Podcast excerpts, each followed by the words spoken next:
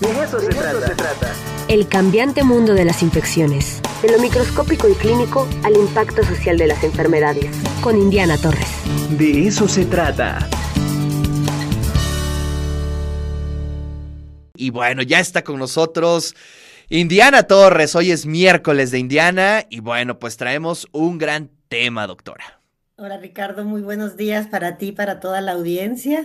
Efectivamente, eh, doctora, gracias por estar aquí. Nos hay, eh, tenemos ahí unos minutos de atraso, pero bueno, pues el tema es importantísimo. Ya lo platicábamos hace la semana pasada sobre mm, eh, tu punto de vista de esta ley antitabaco que pues tiene dos semanas que entró y compleja la situación. Sí, Ricardo, aunque fíjate que lo que entró es el nuevo reglamento de la ley de control de tabaco. En realidad, la, ley antitabaco en México eh, fue aprobada siguiendo un acuerdo del convenio marco de la OMS eh, que se adoptó en Suiza en el año 2003 y entonces el Senado de la República entonces lo aprobó, se publicó un año después en el Diario Oficial de la Federación, pero lo cierto es que los reglamentos han ido y han venido con, con pues distintas presiones, no solo de quienes fuman, sino de la industria tabacalera. Lo que hay que dejar muy claro es que toda esta ley ante tabaco Eh, los, reglamentos que se están poniendo ahora, para que tengamos una idea, en, Finlandia se, establecieron en los años 70.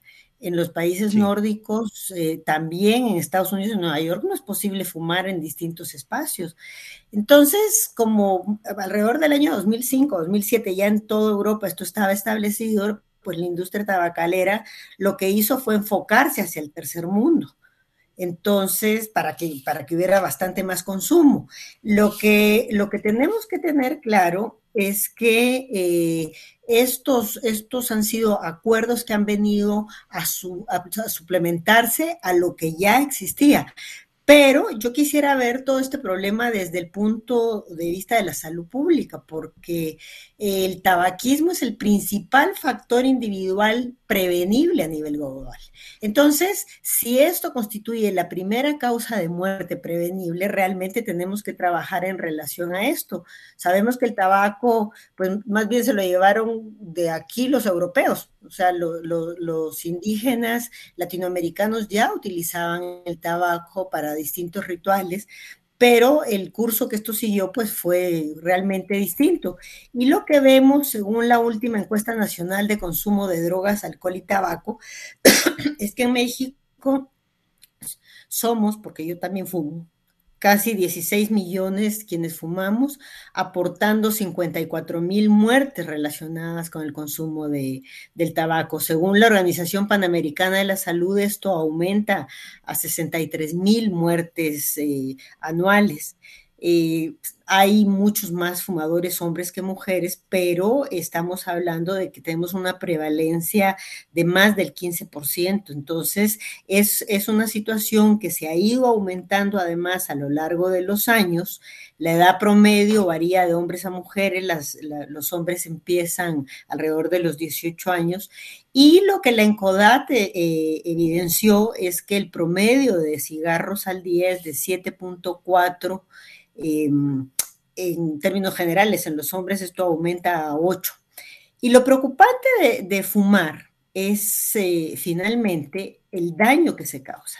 Entonces, sabemos de que eh, cáncer, accidentes cardiovasculares, hipertensión son los principales daños que se están produciendo eh, dentro de las personas eh, fumadoras. Eh, los cáncer que se asocian no solo son de pulmón bronquioso traca, sino también hay laringe, cavidad oral, vejiga, útero, se asocian leucemias. Y vemos que hay otro tipo de cosas que no se consideran como la impotencia sexual, por ejemplo. ¿no? El enfisema el desarrollo más grande de cataratas.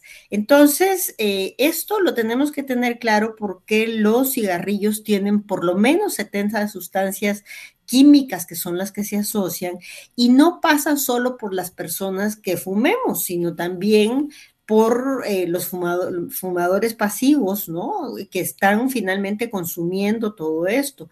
De ahí la necesidad de liberar los espacios, sobre todo para quienes no, fue, para quienes no, no fumen. El problema es que eh, la industria tabacalera es muy fuerte México está conformada por tres grandes consorcios internacionales que tienen asociación con eh, empresas mexicanas. Las compañías que controlan el mercado mexicano son Philip Morris, que está asociada a la tabacalera eh, mexicana del grupo Carso.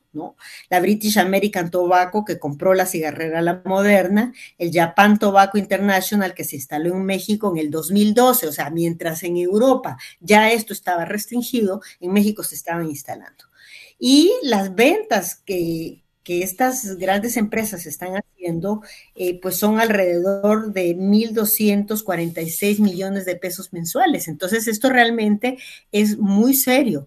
Y han tenido éxito porque, de acuerdo a estas diferentes encuestas, eh, Polmal ha ido aumentando, Camel disminuyó un, disminuyó un poco, Malboro es la que en los adultos eh, priva en, el consumo del cigarro y eh, el asunto es que todos estos daños a la salud de los que estábamos hablando, de acuerdo a encuestas internacionales, están el, gasto que, que, que, el Estado está haciendo en curar esto o atender estos problemas de salud es del 0.4% del Producto Interno Bruto. Es realmente impresionante. Y eh, uno de, las, de, los argumentos que tiene la industria eh, tabacalera para decir que ellos eh, ayudan a la economía nacional, para que tengamos una idea, la recaudación impositiva está cubriendo solo el punto 37, no, perdón, no el punto, el 37% del costo que están ocasionando en gastar para curar el daño que están haciendo. Entonces, ahora con esta nueva ley, pues ya se alzaron muchísimas voces, la Cámara Nacional de Comercio, eh, se dice que es una, institución de interés público, dentro de los objetivos de esta, de esta Canaco, voy a leer a la letra, dice representar, promover y defender los intereses generales del sector comercio, los servicios y el turismo, según corresponda como actividades generales a la economía, anteponiendo el interés público y el privado, pero estamos viendo que esto no es cierto, no están anteponiendo el interés público.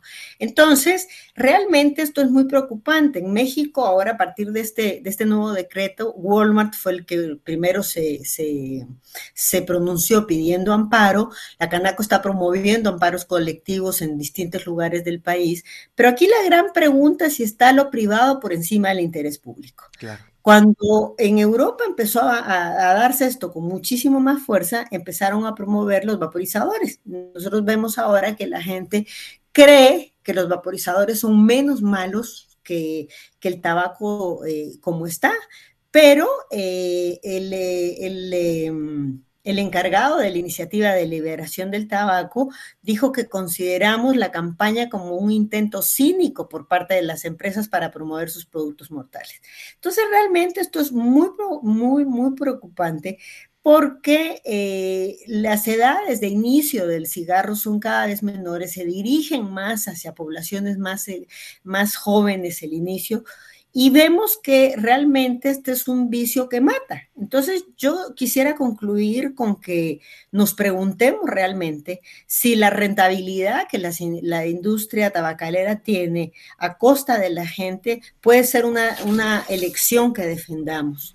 Esto creo yo que además viene a sumarse a lo que hemos estado viviendo con la COVID, en donde sabemos que el cigarro pues es, es, un elemento que es muy importante para condicionar mayores eh, gravedades dentro de los cuadros que se presenten en relación a la COVID, en la producción de la hipertensión arterial, esto también suma. Entonces, realmente eh, creo yo que la, que la, ley... Eh, Qué bueno que finalmente sigue implementándose en lo que hace a los reglamentos, porque ha habido muchísima discusión. Eh, en algún momento, por ejemplo, en el año 2004 salió la denuncia de que los mismos senadores se negaban a aprobar la ley porque fumaban al interior de sus sesiones en el Senado, ¿verdad? Entonces, eh, yo creo que el interés público eh, tiene que privar por encima de todas estas cosas y eh, es fácil encontrar la ley para saber dónde sí fumar, dónde no fumar. Eh,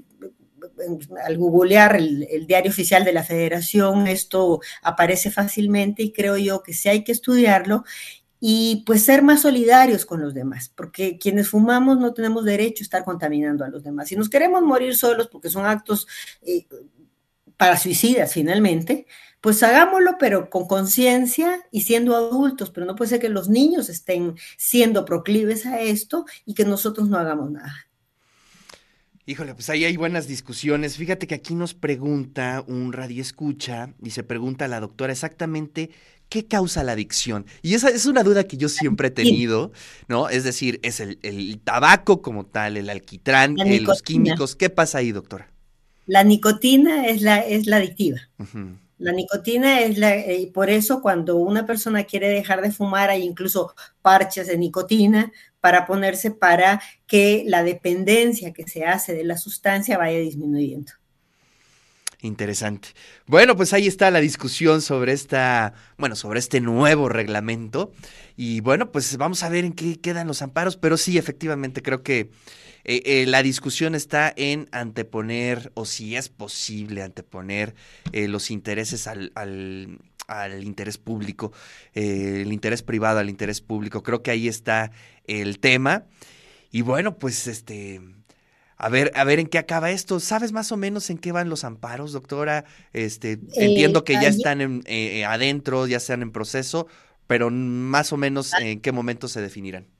Ayer leí que el que presentó Walmart, que fue el primero que, que, que se opuso y que se amparó, no había procedido pero eh, también lo que le he estado dando seguimiento a todo esto a partir de que dijimos que íbamos a hablar el día de hoy de, la, de este tema, es que eh, se están haciendo como por estado.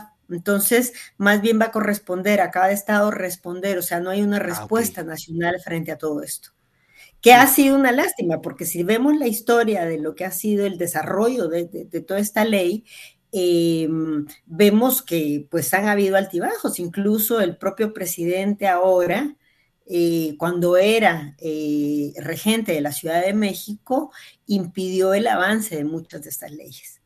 Entonces han habido como altibajos dentro de todo esto. Creo yo que pasa por la conciencia del daño que se produce, del gasto que se le da al país en el sistema de salud. La semana pasada hablábamos de esto, para poder hacer una, una mejor eh, resolución de toda esta situación. Así es. También aquí nos escribe Tommy Cruz, dice, excelente miércoles, saludos. Comencé a fumar desde muy niño, a los 10 años.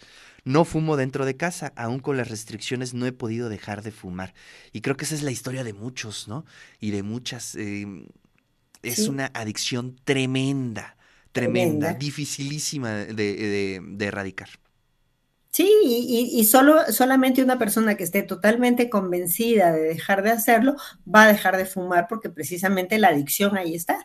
Entonces te, pesca y, te, y te sostiene, ¿verdad? Así es. Bueno, doctora, muchísimas gracias. Te mando un fuerte abrazo y nos saludamos el siguiente miércoles. Que estén muy bien. Saludos a todos.